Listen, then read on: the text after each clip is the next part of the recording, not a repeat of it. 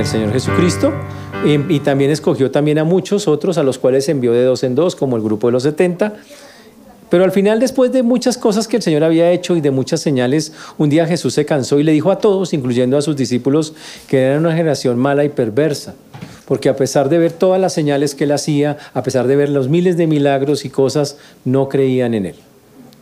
Jesús sigue su recorrido, le anuncia a sus discípulos que va a morir en Jerusalén y estamos en ese recorrido donde Jesús está camino a Jerusalén, estamos en las últimas semanas del Señor, pero pasan muchas cosas en medio de todo eso. Los fariseos, hipócritas como siempre, tratan de molestar a Jesús y empiezan los fariseos a buscar una manera de hacerlo tropezar.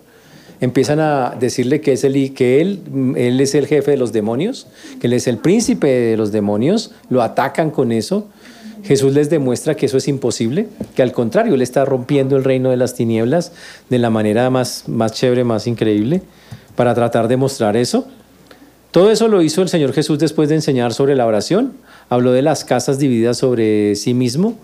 Y lo que estuvimos hablando la semana pasada es que los fariseos, a pesar de que les, que les mostraran, no querían creer. Entonces hicieron algo más terrible.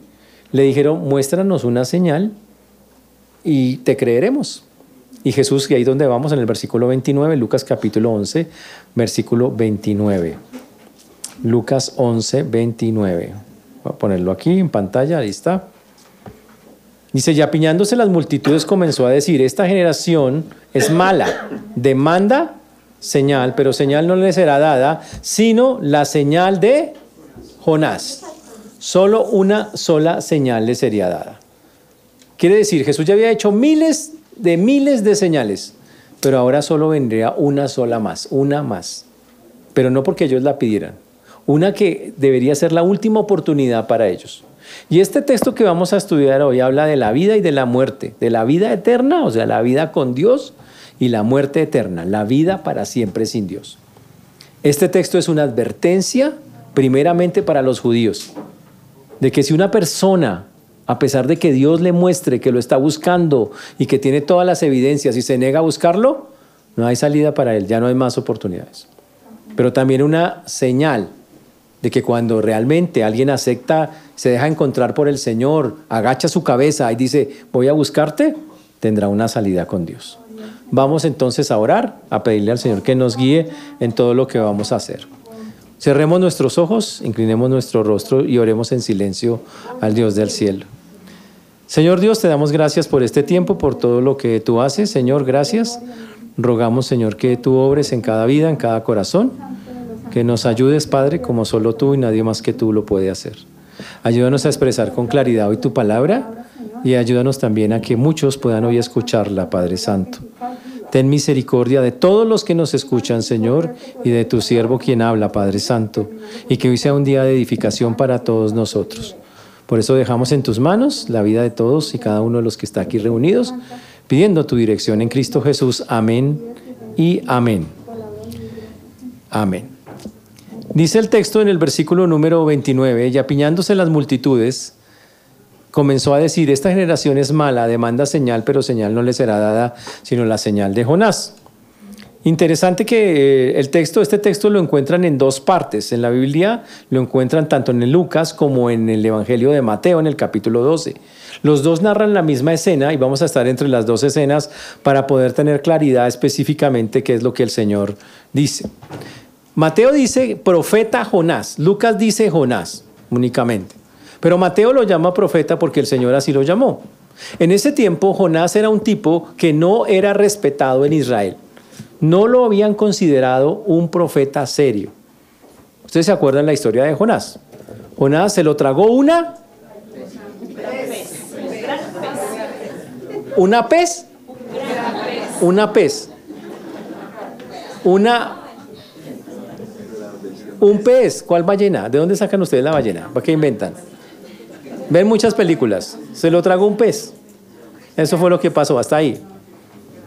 El problema de Jonás, por el cual no lo respetaban los judíos, era que decían que Jonás había desobedecido las órdenes de Dios, que había sido profeta y él fue profeta antes en Samaria, pero que cuando le tocó seguir una orden como la que Dios le mandó de ir a una ciudad que se llamaba Ninive, él se había rechazado y había dicho no quiero ir por allá. Y que por eso él no era un profeta serio ni respetable.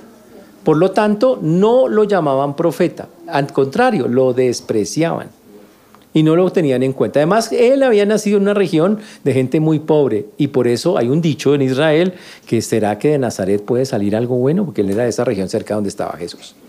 Para decir en pocas palabras, la verdad, Jonás por ningún lado es profeta, y lo desprestigiaban con eso.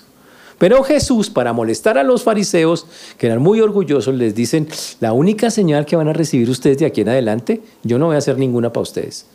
Voy a hacer una que yo la hago y va a ser igual o parecida a la señal de Jonás. Usted dice, ¿y cuál es la señal de Jonás? Porque usted en su cabeza lo que tiene es que un pescado grande se lo tragó. Eso es todo lo que uno entiende y eso es lo que tiene que ver con Jesús. Y básicamente ahí es donde vamos a entrar a mirar la relación entre el uno y, y el otro. Ahora, Jesús mismo es el que va a hablarnos y el que va a explicarnos el asunto. Y dice la señal. La palabra señal significa el milagro. Algo que no rompe las reglas de naturaleza. Algo que rompe todos los estándares que usted conoce. Un milagro es que usted no tiene un ojo y le brota un ojo. A uno no le brotan ojos. ¿Ok? O que tiene un brazo y le sale un brazo. ¿Ok? Un milagro no es que usted apareció y preciso llegó al servicio. ¿Qué milagro verte? Eso no es un milagro. Es que usted se acordó que es otra vaina, pero eso no es un milagro. ¿Listo? Un milagro es, tiene que romper una regla de la naturaleza para que sea milagro. Y Señor dice, voy a hacer algo, una señal más, que rompe las reglas de la naturaleza. Esa señal obviamente se llama la resurrección. Usted no puede resucitar. Una vez se muere, usted por sí mismo no puede hacerlo. Nadie. Y Jesús, en cambio, puede, lo hizo tiene el poder para resucitar y para resucitarse a sí mismo, que eso es una cosa. ¿Y eso qué tiene que ver con Jonás? Ya vamos, Jonás se resucitó, ya vamos allá, para que entendamos la ilustración de qué, qué es lo que significa. Jonás era un hombre rebelde, desobediente, no estaba incluido en la lista de profetas de Israel. Eh, les lo dice pues de esa manera porque no pensaban que él había hecho algo correcto y porque era de la región de Galilea. En muchos lugares vamos a, entender que el texto va más allá de simplemente decir que hay una similitud entre la resurrección de Jesús y Jonás. ¿Qué fue lo que le ocurrió a Jonás? Resumamos la historia de Jonás. Jonás es un profeta que estaba viviendo en Samaria, eh, al lado de Israel, en toda esa región. Es respetado, va a hablar con los reyes, la gente lo escucha, pero resulta que Jonás tiene un problema. Es hincha del nacional es nacionalista, o sea, nacionalista. No solo es nacional, nacionalistas, nacionalista. O sea, es pegado a su tierra, cerrado que el único país en el mundo es Israel y punto. Tiene un problema de que el único, el país más santo, el más lindo, el más especial y que los demás no se merecen nada. Es nacionalista, hincha nacional, algo así para que me entienda. Y el tipo está pegado a eso, agarrado. Entonces un día Dios le dice, eh, Jonás, le, hablándole, le hablaba a Dios a Jonás, quiero que vayas a un lugar que no es Israel. Quiero que vayas a un lugar que se llama Nínive, a una ciudad grandísima que tenía 200 mil habitantes. Y quiero que vayas allá y, ojo, los de Nínive son paganos, no son judíos, son gentiles, son personas sin Dios y fuera de eso han herido al pueblo de Dios muchas veces, le han hecho daño habían atacado a los israelitas muchas veces y eran salvajes. Ellos aplastaban las cabezas de la gente, hacían cosas bravas, eran gente mala. Y ahora el Señor le dice a Jonás, Jonás, yo quiero que vaya a Nínive, a esa ciudad que está perdida, y les advierta que las voy a destruir, que se arrepientan. Jonás inmediatamente se rebota mucho, es una cosa espectacular. Vamos a Jonás capítulo 1. Entonces la historia dice que Jonás en el capítulo 1, el Señor le dice que se vaya a esa ciudad. Y Jonás hace algo increíble. Trató de hacer algo increíble. Algo que algunos hacen también en la vida real, tristemente. Está en el versículo número 3. Jonás capítulo 1, versículo 3. Dice, y Jonás se levantó para huir de la presencia de Jehová. Ah, ¿Se puede huir de la presencia de Jehová? Jonás dijo, eh, es que Jonás no entendía que Dios está en todas partes, sí él entendía eso. Pero él dijo, ¿sabe qué, Señor? Usted quiere que yo vaya a ese pueblo pagano, pero no voy a ir allá. ese pueblo queda al norte, yo me voy para el sur. Y cogió el tipo, salió al puerto y el primer barco desocupado, el transmilenio acuático que había ahí, de pagano, se subió a ese barco. ¿Para dónde van? Para el otro lado, lléveme. Y literalmente se echó a dormir en el barco, eso es lo que la Biblia dice. Dice que para alejarse y para no hacer la voluntad de Dios. Pero cuando estaba en el barco, el barco vino una gran tormenta levantada por Dios y entonces ustedes conocen que empezaron a botar todo, los marineros empezaron a orar a sus dioses paganos, hasta que los marineros dijeron, ¿por qué está pasando esto? No entendemos. Dijo, y empezaron a echar suertes, entre ellos averiguar quiénes. Dijo, el único que falta es ese tipo que está echado durmiendo, así dice la Biblia, echado durmiendo, allá abajo en la bodega. Y ese era Jonás. Y lo despiertan y Jonás dice, sí, soy yo, estoy huyendo de Dios. Imagínense eso. Entonces ellos dicen, ah, o sea que Dios nos está castigando por su culpa. Él dice que sí. Entonces ellos toman una decisión. La decisión que toman es, no podemos matar a Jonás. Inicialmente ellos no querían matar a Jonás. Ellos decían, si Dios nos mandó esta tormenta así, imagínense si tocamos a ese muchacho.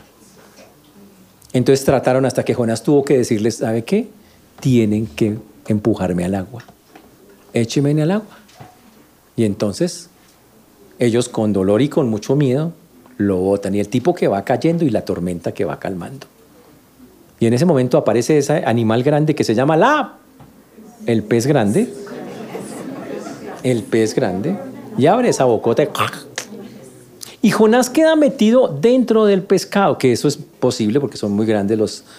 Y queda entre los jugos gástricos de la ballena. ¿Ballena?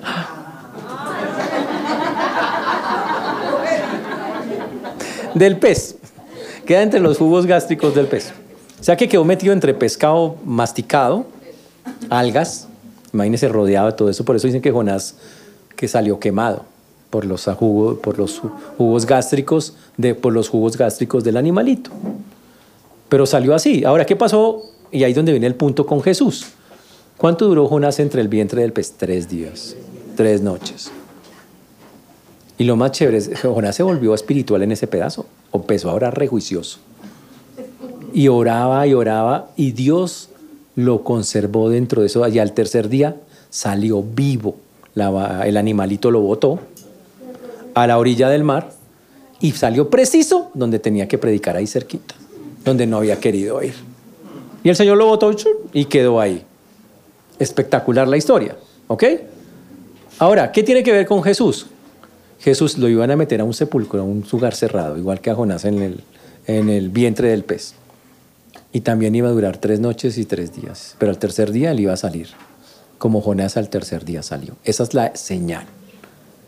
La idea del Señor es decirle, mire, yo no vales más señales. Si ustedes con esa señal no creen, no hay nada que hacer. Porque esa es la máxima señal que yo les voy a mostrar a ustedes. Algo impresionante. Ahora, los fariseos están buscando cómo Jesús caiga. Recuerden que lo han acusado de que Jesús, usted es el hijo de Belcebú, usted es el príncipe de los demonios, y, Jesús está respondiendo a todas esas cosas. Le acusan a sus discípulos y le muestran cosas como esas. Ahora, aquí en este texto hay cosas muy chéveres que tenemos que tener en cuenta porque no termina solo ahí. Volvamos al libro de Lucas, antes de volver a Jonás, al capítulo eh, número 11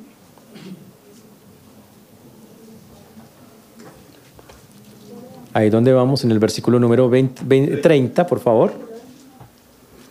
Hay, eh, primero nombra en el 30 a un señor que se llama Jonás. En el segundo, en el 31, nombra a otra persona.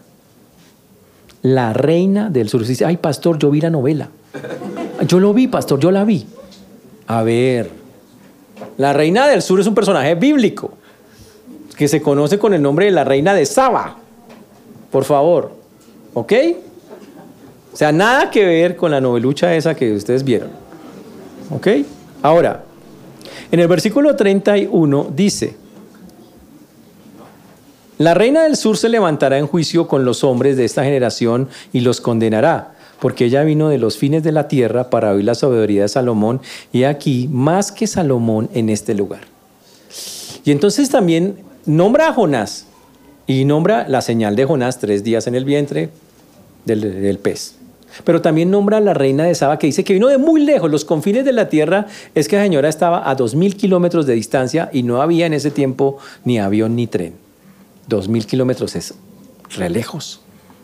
Y la señora se pegó ese recorrido en camello o en caballo solo para oír a un tipo que se llamaba Salomón. ¿Quién era Salomón? Salomón era el hijo de David, el rey. Fue su sucesor. Tomó el trono. Y Salomón tuvo la, en su momento el Señor habló con Salomón y le dijo, ¿qué quieres? Y Salomón en lugar de pedir plata y cosas dijo, quiero sabiduría. Y el Señor le dijo, tómela toda y se la entregó. Y Salomón con esa sabiduría edificó el más grande imperio que se haya tenido conocimiento. Fue el hombre más rico que ha existido. Tuvo los mejores palacios, las mejores cosas. Y su sabiduría recorría todo el mundo. Y venía gente de todo el mundo solo por oírlo, solo para escuchar lo que el tipo decía. Porque Salomón decía, esta sabiduría me la dio Jehová. Pero aquí el texto dice acá, que cuando el Señor les está hablando a ellos, dice, la reina del sur se levantará en juicio con los hombres de esta generación y los condenará. Dice, le está hablando a los fariseos que no creen en él. Dice, ustedes que no creen en mí, ¿saben quién va a ser testigo contra ustedes de que ustedes son los incrédulos? La reina del sur, imagínense. Esa mujer que impía, que vino de tan lejos, ella va a testiguar contra ustedes. Porque ella sí creyó y ustedes no. Wow. Ahora, ¿y cómo pasó eso? Ya lo vamos a mirar. Pero detrás de todo eso hay otra historia más grande todavía. Lucas y Mateo quieren demostrar algo, que Jesús es más grande que cualquier cosa que usted conozca. Y para eso usan tres frases, sobre todo Mateo las usa. Voy a colocar las tres frases. Están Mateo 12.6, 12.42 y 12.41. Yo las coloco todas ahí en la pantalla. Las tres frasecitas. Os digo que algo mayor que el templo está aquí. Está hablando de Jesús. Entonces, Jesús es mayor que el templo. ¿Quién lo dice? Lo dice Mateo. Después dice, he aquí algo más que Salomón en este lugar. Jesús es más grande que Salomón. He aquí algo más que Jonás en este lugar. Jesús es más grande que Jonás. Uy. Mateo quiere enfatizar es, miren, Jesús está por encima de todos los hombres que han sido famosos en esta tierra. Por encima, lejos, a kilómetros de distancia. Y lo va a demostrar con estos textos. O sea que Jesús, que es profeta, recuerden que Jesús es profeta, es sacerdote y va a ser rey, dice, es superior a cualquiera de ellos, es mayor que todos. Uy, ¿qué quiere decir? Pues que el ministerio de Jesús estaba siendo despreciado. Mateo dice, ustedes están despreciaron nada menos y nada más que alguien que es superior a cualquier persona que ustedes me nombren que haya existido en la tierra, famosa o no famosa. Y lo están despreciando. Y entonces viene la famosa señal de Jonás. Ah, pero tenemos un problema. Cuando alguien no cree creer, ¿qué pasa? No importa lo que usted les muestre. ¿No le ha pasado que usted tal vez trata de mostrarle a alguien algo y la persona ya lo cogió a usted entre ojos y no importa lo que usted haga, ya no le cree nada? Pues los fariseos llegaron a un punto que se llama el punto de no retorno. No importa qué hiciera Jesús, no había manera de convencerlos de que, porque la persona se cerró, ellos cerraron su corazón. La palabra dice que endurecieron, endurecieron su corazón. Y las escenas son impresionantes. Y las dos cosas, las dos escenas, la escena de la reina de Saba, la, que se llama la reina del sur también, y la escena de Jonás junto con Jesús y los fariseos, es muy parecida. Les voy a decir en qué. Los dos, Jonás y, la, y Jesús, eh, estaban en medio de generaciones malvadas, generaciones muy duras. Jonás fue a un pueblo que era malo, perverso, dañado, que era el pueblo de Nínive. Eran los malos malos de la época. Eran los que aplastaban a la gente. Eran terribles, eran gente que torturaba personas, decapitaban, eran salvajes. Y eran una generación perversa. Jesús les acaba de decir hace poco a todos ellos, ustedes son una generación mala y perversa. Utiliza el mismo vocabulario para que lo entendamos en eso. Eran las dos generaciones malvadas. Jonás ah, estuvo dispuesto ah, a... Cuando se metió entre el pez, él empezó a orar y estaba listo para morir. La Biblia nos narra que Jonás empezó a orar. Dijo, Señor, tú me has rodeado del agua, estoy en medio de las aguas, estoy... Y él ya estaba era orando como para despedirse, como poniéndose a cuentas, diciendo, aquí no hay nada que hacer, ya no hay esperanza, yo pereceré aquí dentro de este pez, y le estaba pidiendo perdón al Señor. Y, pero increíblemente, en lugar de morir, la Biblia dice que salió vivo. Jesús subió a la cruz, murió. E increíblemente, en lugar de salir muerto y seguir muerto, vivió. Ah, una cosa increíble. En el vocabulario que se utiliza con Jonás, Jonás, ¿sabe cómo le dijo a los marineros? Alzadme y arrojadme al mar. Interesante esa palabra, alzar, alzar y arrojar. ¿Sabe qué dice Juan de Jesús para poder ser salvo uno que tiene que hacer? Dice, usted tiene que mirar al que hay que alzar en lo alto, al que hay que levantar en lo alto. Es el mismo vocabulario. Interesantísimo la comparación. ¿Cuál fue la consecuencia de la, de la experiencia de Jonás? Se predicó el mensaje de Dios a 200 mil personas en Nínive. Increíble. ¿Cuál fue el resultado de la señal de Jesús? Se, predica el Evangelio a millones de personas en el mundo. Es exactamente, es muy parecido. Wow. Entonces lo que el Señor le está diciendo a los fariseos es, señores, ustedes están en peligro de muerte. Y quiere explicarles específicamente de ahí. Porque ¿cómo es posible que los ninivitas, que son paganos, gente que no conoce a Dios, Jonás fue hasta allá al sitio, les predicó y se arrepintieron sin conocer mayor cosa de Dios? Y ustedes, líderes religiosos judíos, que tienen la Biblia, que tienen las promesas, que tienen un montón de cosas de Dios, lo rechazan. ¿Cómo es posible que ustedes teniéndolo todo lo rechazan y ellos no teniendo nada lo aceptan? Y eso es la, esa es la condenación. Y eso se llama rebeldía.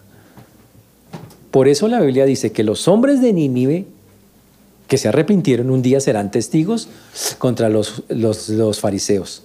De que, vea, Jesús les va a decir, mírenlos a ellos, están aquí en el cielo, se arrepintieron. Ustedes, con mi propio hijo al frente, y no quisieron hacerlo.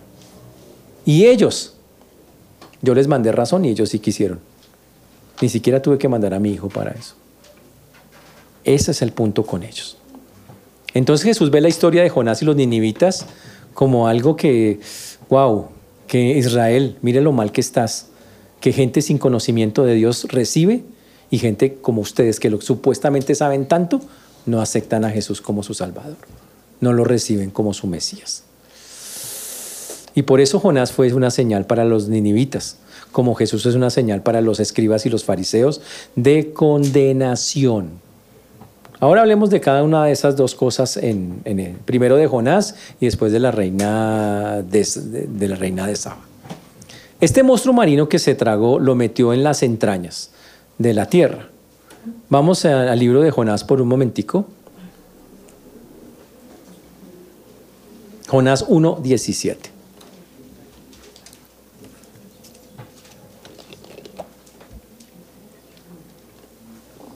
Tan pronto Jonás cae al agua, dice la Biblia que la tierra, el mar se aquieta. Estaban en una tempestad terrible, de pronto, ¡pum!, en un instante, esa vaina quedó quieta. El pez dice acá, y estuvo Jonás en el vientre del pez tres días y tres noches. Y Jonás empezó a orar, capítulo 2. Entonces oró Jonás a Jehová. Bueno, ¿quién oraría en esas, no?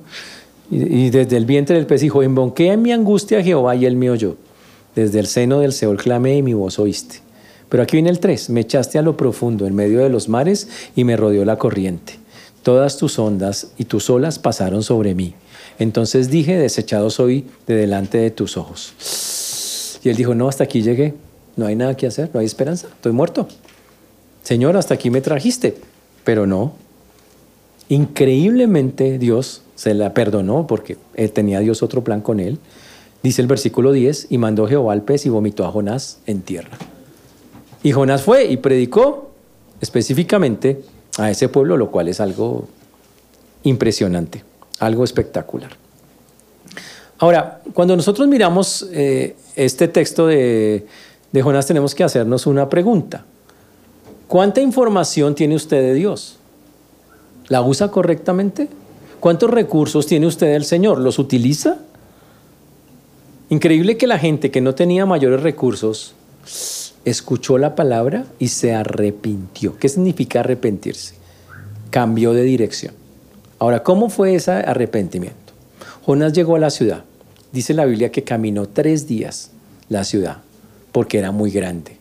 Dice que había 120 mil personas y había animales también, pero todos calculan que en total eran como 200. 200 mil personas. Y todas las ciudades, del más pequeñito hasta el más grande, empezó a vestirse con ropas de tristeza y de dolor porque dijeron, Dios nos va a acabar, Dios nos va a aniquilar, no, terrible. Y todos empezaron a, a ayunar y se arrepintieron, Señor, ten misericordia de nosotros. Jonás, muy enojado, porque el tipo tiene un problema, es hincha del nacional, o sea, nacionalista. Muy enojado él por eso, él no quería hacer eso, pero viendo lo que Dios hizo, fue y predicó. Pero ¿sabe qué hizo Jonás? Se subió a una montaña y desde la montaña veía la ciudad. ¿Y sabe qué estaba esperando Jonás? A qué hora Dios llegaba y le pegaba la quemada a esa ciudad. Dice, yo desde aquí puedo ver. Él esperaba que la ciudad no se arrepintiera. Y estaba ahí. Y así lo narra el texto, que Jonás estaba ahí esperando que, ocurriera, que Dios hiciera algo con eso y mirando a ver qué iba a pasar para, con relación a la ciudad. Pero no fue así. Absolutamente no tuvo nada que ver eh, con eso. La Biblia dice que ocurrió algo totalmente diferente. Nínive se arrepintió. Y fue algo terrible para Jonás. Dice que él se levantó por la ciudad, estamos ahí en Jonás en el capítulo número 3, versículo 7, y hizo proclamar anuncio en Nínive por mandato del rey y de sus príncipes, diciendo, hombres, animales, bueyes, ovejas, no gusten cosa alguna, no se les dé alimento ni beban agua, cúbranse de silicio, o sea, de tristeza, y clamen a Dios, y conviértanse cada uno de su mal camino. ¡Wow! Versículo 10, y aquí ocurrió lo increíble. Y vio Dios lo que hicieron, dice el texto, que se convirtieron de su mal, porque se convirtieron las bellezas, dice el texto. Y vio Dios lo que hizo, que se convirtieron de su mal, de su mal camino, y se arrepintió del mal que había dicho que les haría, y no lo hizo. Y Dios dijo, ¿sabe qué? Ya no voy a, matarlos, ya no voy a condenarlos, ya no voy a hacer ese daño con ustedes. Porque la ciudad que pasó se arrepintió. Uy. Fantástico, dice, qué chévere que pase eso, ¿no? Pero todos quedaron contentos menos uno, Jonás. Cuando el pueblo se arrepintió, Jonás se enojó muchísimo. Mire lo que dice el capítulo 4. Pero Jonás se apesadumbró, se entristeció y se en extremo y se enojó. Y, y oró a Jehová. ¿Y usted quiere saber por qué Jonás se enojó tanto? Aquí está la explicación.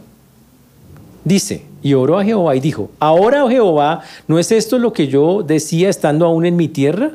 Porque me, porque me apresuré a oír a Tarsis, porque sabía que porque sabía yo que tú eres Dios clemente y piadoso, tardo en enojarte y de grande misericordia, y que te arrepientes del mal. Y Jonás dice, y, y Jonás dice, ¿sabe por qué no quería venir? Porque yo sé que eso es un Dios clemente, un Dios misericordioso, y fuera de eso, que si esa gente se arrepentía, usted los iba a perdonar y yo no quería ver eso. Y tenía tanta rabia que dijo la siguiente frase que a veces ustedes dicen, mas ahora, oh Jehová, te ruego que me quites la vida. ¿Sabe qué? Prefiero morirme antes de ver a todos esos ahí salvos. Es que esos hinchas del Nacional son. Como era tan nacionalista, Jonás no quería pasar como el profeta israelita judío que le predicó a gentiles que nunca lo hacían y que fuera eso lo salvó. Y que no salvó uno, salvó 120 mil. Jonás no quería esa fama de yo soy el profeta que, que, le, que le prediqué a un pueblo pagano. Él no quería esa fama, porque él era muy cerrado en su religión, su religiosidad. Y por eso dijo, prefiero morirme. Y se lo dijo a Dios, Señor, prefiero morirme de eso. Terrible. Entonces Dios, que es muy especial, versículo número 5, y salió Jonás de la ciudad y acampó hacia el oriente de la ciudad e hizo una enramada y se sentó debajo de, ella a la sombra hasta ver qué acontecería. Y es cuando les digo que él se sentó a la sombra a esperar a ver a qué horas la ciudad Dios le pegaba su quemada. Dijo, estos no se arrepienten. Pero se arrepintieron. Pero entonces Dios para darle una lección dice el texto del versículo 6, preparó Jehová a Dios una calabacera. ¿Saben qué es una calabacera? Calvacera no, calabacera, calabacera. No confundan. Calabacera. Pues una mata de calabazas, obvio. Esa mata tiene unas hojas muy grandes. Ahora, ¿qué pasó? ¿Por qué, ¿Por qué Dios hizo eso? Para el sol era estar en pleno desierto, hace mucho calor. Y entonces Dios le va a dar una lección con la matica. Entonces esa matica dice que el Señor hace que crezca en un solo día una, calabacera con unas hojas gigantes, le cubren la cabeza y le, para librar del malestar a Jonás. Y, y Jonás cuando ve que esa vaina crece y las hojas y se pone todo contento. Dice, uy, qué chévere, espectacular. Pero, dice el texto, al venir el alba al otro día, al siguiente día, Dios preparó un gusano, el cual hirió la calabacera y se secó.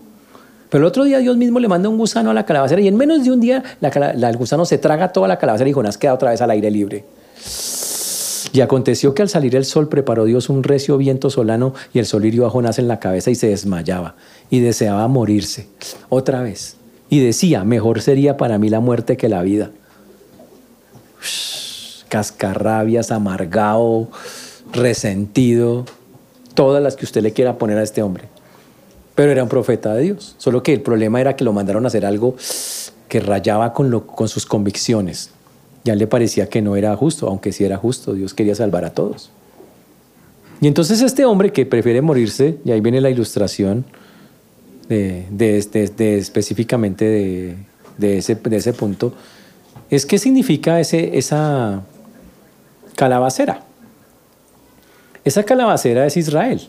Israel nació del desierto, de la nada. Y el Señor la levantó y fue grande y eso. Pero cuando se portó mal, Dios les mandó siempre pueblos que cogieron y los sometieron y les quitaron todo. Ese es el gusano. Entonces el Señor le está dando esa ilustración, cuando está hablando esa historia a los fariseos, ellos, ellos entienden que el Señor les está diciendo cosas. está diciendo, ustedes son el gusano, ustedes son la calabacera, que daba sombra a todos y la gente se cubría con ustedes, pero como ustedes no cumplieron su papel, eh, Dios mandó un gusano, alguien pagano, que llegó y los acabó. Y efectivamente pasaba muchas veces en la Biblia. En pocas palabras, Dios decía, yo los he condenado a ustedes varias veces por ser incrédulos, por no seguirme seriamente. Ese es lo que, el trasfondo de lo que está diciendo el Señor. Entonces el Señor estaba diciendo acá que trataba de, aquí los ninivitas, por eso lo dicen en, en, esa forma, van a ser los acusadores en el juicio final. Ellos van a ser las personas que el Señor va a llamar a los ninivitas, vengan, le va a decir, miren, ellos, ellos, paganos, malos, cambiaron. Y ustedes con toda supuestamente la religión, yendo al templo todos los días, orando todos los días, diciendo y enseñándole al pueblo, y no fueron capaces de aceptar a mi hijo. Ellos, en cambio, sí se arrepintieron conmigo. Ellos están aquí conmigo en el cielo y ustedes no van a ir al cielo. durísimo. Pocas palabras Jesús le dice a los judíos, ustedes se van para el infierno. Por eso el texto es tan complejo, porque le está diciendo, no hay arrepentimiento y su falta de arrepentimiento los va a condenar por endurecer su corazón. Su corazón. En pocas palabras, ustedes quedan excluidos del reino de Dios. ¡Wow! Hmm. ¿Todo por qué? Por endurecer el corazón. Por eso yo les pregunto, nosotros tenemos un montón de recursos, ¿los usan? Porque si no nos vamos a parecer a los fariseos. Tenían iglesia, libros, gente, maestros, enseñanzas, servicios, pero no los usaban, pero no conocían a Dios a través de ellos. No se metieron de verdad con Dios. Sentarse en una iglesia no lo salva uno automáticamente. Yo por estar en una iglesia sentado no soy un cristiano. Como si yo dijera que por meterme a un garaje soy un carro. No por sentarse en una iglesia no se convierte en cristiano. Es por la forma en que viva, en que, coja todas estas cosas y las viva. Los judíos tenían el templo, tenían todo y no llegaron, nunca alcanzaron a llegar. Y los ninivitas siendo gentiles, sin los privilegios de Israel. Israel tenía todos los privilegios. Tenía las promesas, el pacto, el templo, tantas, y no, ni con todo eso alcanzaron a conocer a Dios. Delicado, ¿no? Por eso la condenación de Jonás fue un juicio, cuando el Señor la nombró contra los fariseos que estaban enfrente. Pero Jesús, pero Mateo dice, he aquí algo más que Jonás en este lugar. En pocas palabras, si Jonás salvó a 120 mil por encima, Jesús es más grande, va a salvar a muchos más, y es verdad, lo ha hecho. Por eso dice que es más grande que, que Él. Espectacular. Jesús entendió desde el principio, la diferencia entre Jonás y Jesús es que Jonás fue rebelde a la palabra de Dios y no hizo lo que le dijo. Jesús, en cambio, murió. Fue hasta la muerte para obedecer al Señor, tal cual le dijo que tenía que hacerlo. Eso es con Jonás. Y con la reina del sur, esa señora todavía es muy interesante. La historia está en Primera de Reyes 10.1. Vamos allá un momento. 10.1. Esa señora no es que fuera una perita en dulce, como dicen por ahí. Vamos a Primera de Reyes, capítulo 10, versículo 1. Salomón se volvió muy famoso. Y entonces su fama, dice la Biblia, se extendió a muchos lugares, a muchos sitios, a montones de sitios. Lejos, súper lejos. La gente contaba, usted ha oído de Salomón, qué tipo tan inteligente, tan sabio, tan... Esta mujer que vivía a dos mil kilómetros, que está ahí en Primera de Reyes, dice, oyó la fama que Salomón había alcanzado, ojo, por el nombre de Jehová. Vino a probarle con preguntas difíciles. Ella no vino, o sea, ella no dijo, pues le creo. Él dijo, yo voy a mirar si este tipo es tan sabio como dicen que es. Lo vengo a tentar, a molestar, a probar a ver si es verdad. Y efectivamente el texto dice que así lo hizo. Y de una vez uno entiende que por qué la pusieron ahí. ¿Qué hicieron los fariseos con Jesús? Lo mismo, mandarle preguntas difíciles a Jesús para tentarlo, para ver si caía. Lo mismo hizo la reina de Saba con Salomón, son la misma historia. La reina no escatimó esfuerzos para conocer la verdad. Le habían contado maravillas acerca de Salomón, pero ella era toda escéptica. Y los escribas y los fariseos habían reaccionado en cambio con escepticismo. Igual que la reina de Saba, dijeron, pero en lugar de querer conocer a Jesús, ellos lo odiaron y dijeron hay que matarlo. La reina de Saba dijo, no, hay que conocerlo. Esa es la diferencia entre uno y otro. Y lo terrible es que la reina de Saba era pagana. Y los fariseos y los escribas eran judíos seguidores supuestamente de Dios.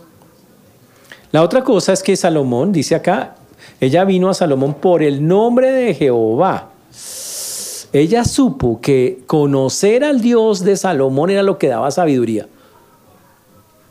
En cambio, los fariseos decían, no, nosotros ya conocemos suficiente a Dios, somos sobrados en esto y le enseñamos a otros.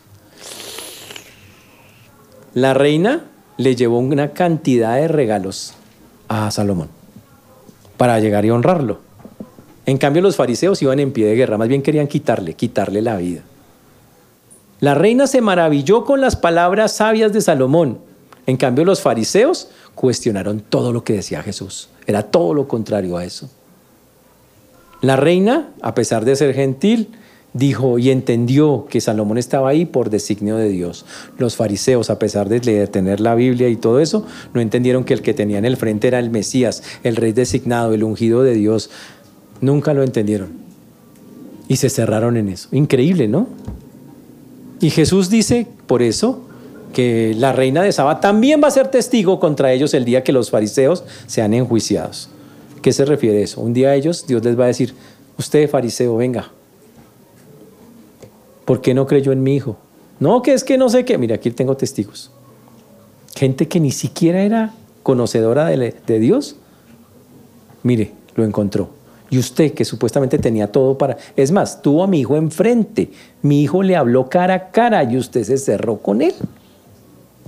Lo siento, no hay nada con usted, condenación.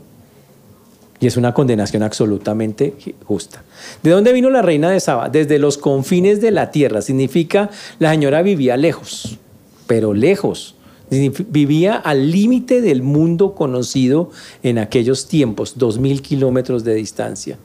Los fariseos, en cambio, tuvieron al Señor al frente, ahí mismo, a la mano, y lo despreciaron y lo rechazaron.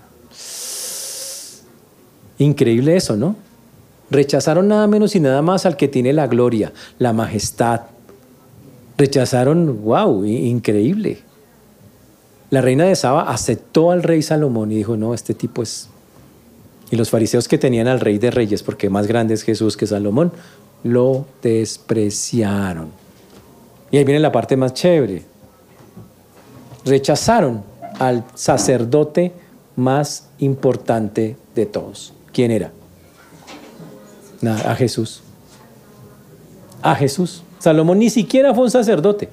No alcanzó a eso. Pero estos rechazaron al sacerdote más grande de todos. Eso es, y eso hace que el pecado sea todavía más, más terrible. Ellos no estaban insultando a un carpintero, al carpintero de Nazaret llamado Jesús. No.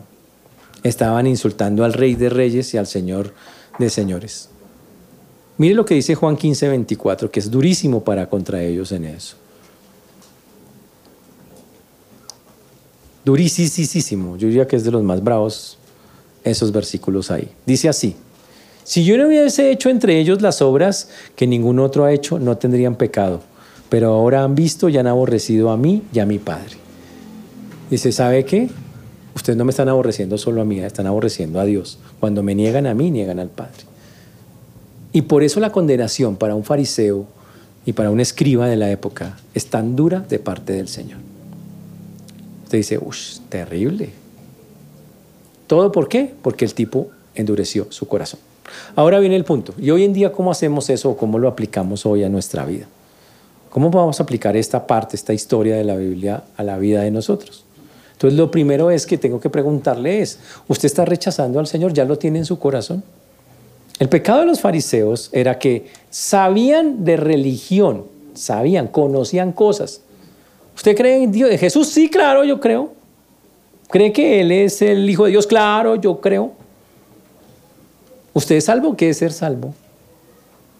Si usted se muere hoy, ¿para dónde se va? Mm, yo creo que por bueno al cielo de pronto. O sea, en pocas palabras, no tenían ni idea cómo ir al cielo. Porque eso no es, así no dice la Biblia que se va al cielo. Entonces, lo primero que hay que preguntar para aplicar este texto es, ¿usted es salvo?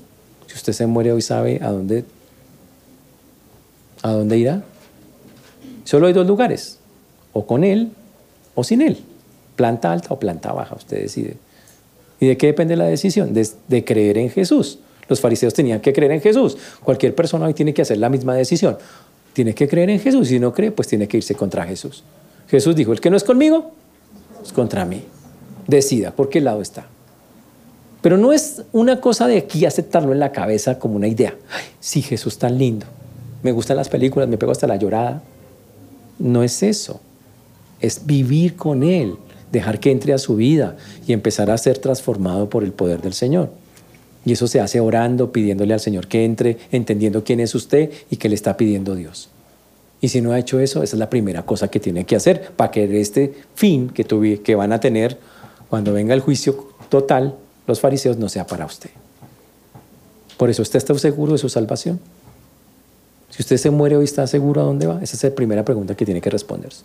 Si usted tiene dudas, pregunte con las personas que vino, con los que están cerca, oye, ¿cómo hago para estar seguro? Porque hay una manera de hacerlo y es entregando la vida a Cristo. No es un asunto de religión, es un asunto de relación, de vivir con Él, de tener claro quién es Él y vivir de la mano de Él. Eso es si usted no ha aceptado a Cristo.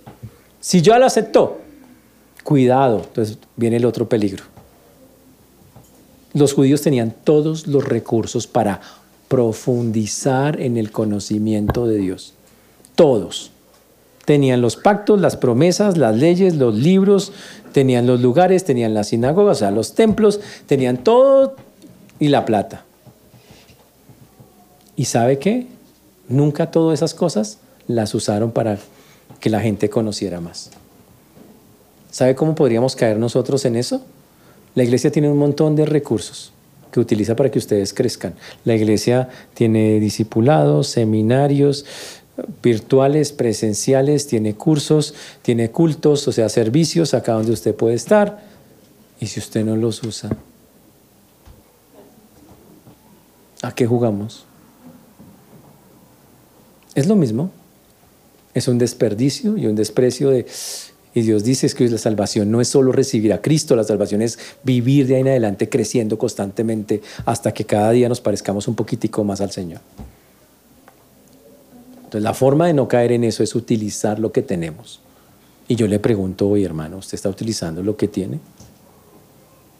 Jesús les acaba de decir a los fariseos, su religión, religiosidad, no sirve para nada. Nada de nada.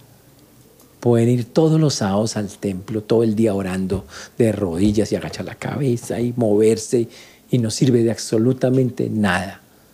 Porque ustedes no están conociendo al Dios verdadero. Porque no se están metiendo a hacer lo que realmente es importante. Y sobre todo porque han negado a Cristo. Y por eso los animo a que conozcamos más profundamente al Señor.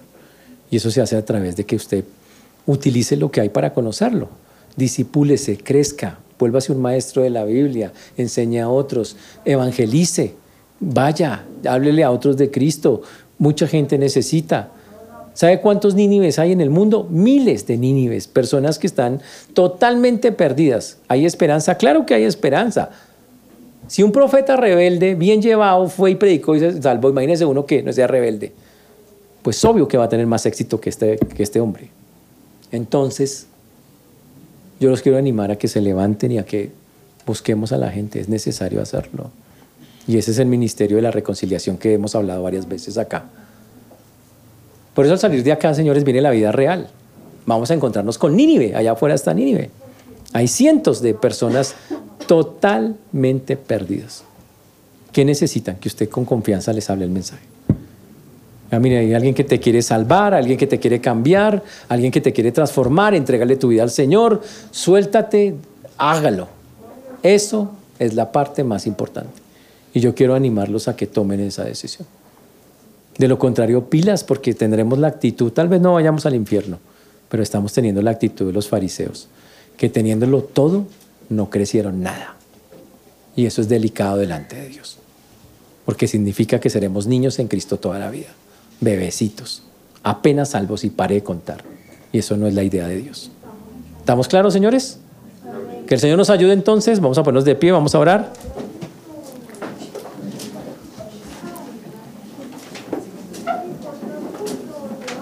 Vamos a orar. Señor Dios, te damos gracias porque tú eres bueno, Señor, y para siempre es tu misericordia. Te agradecemos, Señor, que tú obres en cada vida, en cada corazón, que tú nos guíes en todo esto que hemos visto hoy.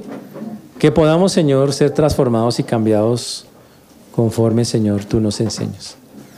Por eso damos a ti la gloria, la honra, la alabanza, Padre, como solo tú y nadie más que tú lo puede hacer. Por eso hoy dejo en tus manos, Señor, la vida de todos y cada uno de mis hermanos. Y pido que puedas convencerlos, Señor, de entender que su camino no puede ser quedarse solamente en ser salvos. Rogamos por todos los que conocemos que aún no han entregado su vida a ti, que puedan entender que rechazarte a ti es rechazar la vida, rechazar la luz, que no hay esperanza sin ti, Señor. Y rogamos por ellos. Si hay alguno acá, Señor, que tiene dudas sobre eso, convéncelo, Padre, para que pueda realmente conocerte y, recibir ese regalo que se llama la vida eterna, el regalo que impide que una persona pase y viva para siempre separado de ti. Por eso glorificamos tu nombre y rogamos nos ayudes a hablarle a muchos en Cristo Jesús. Amén.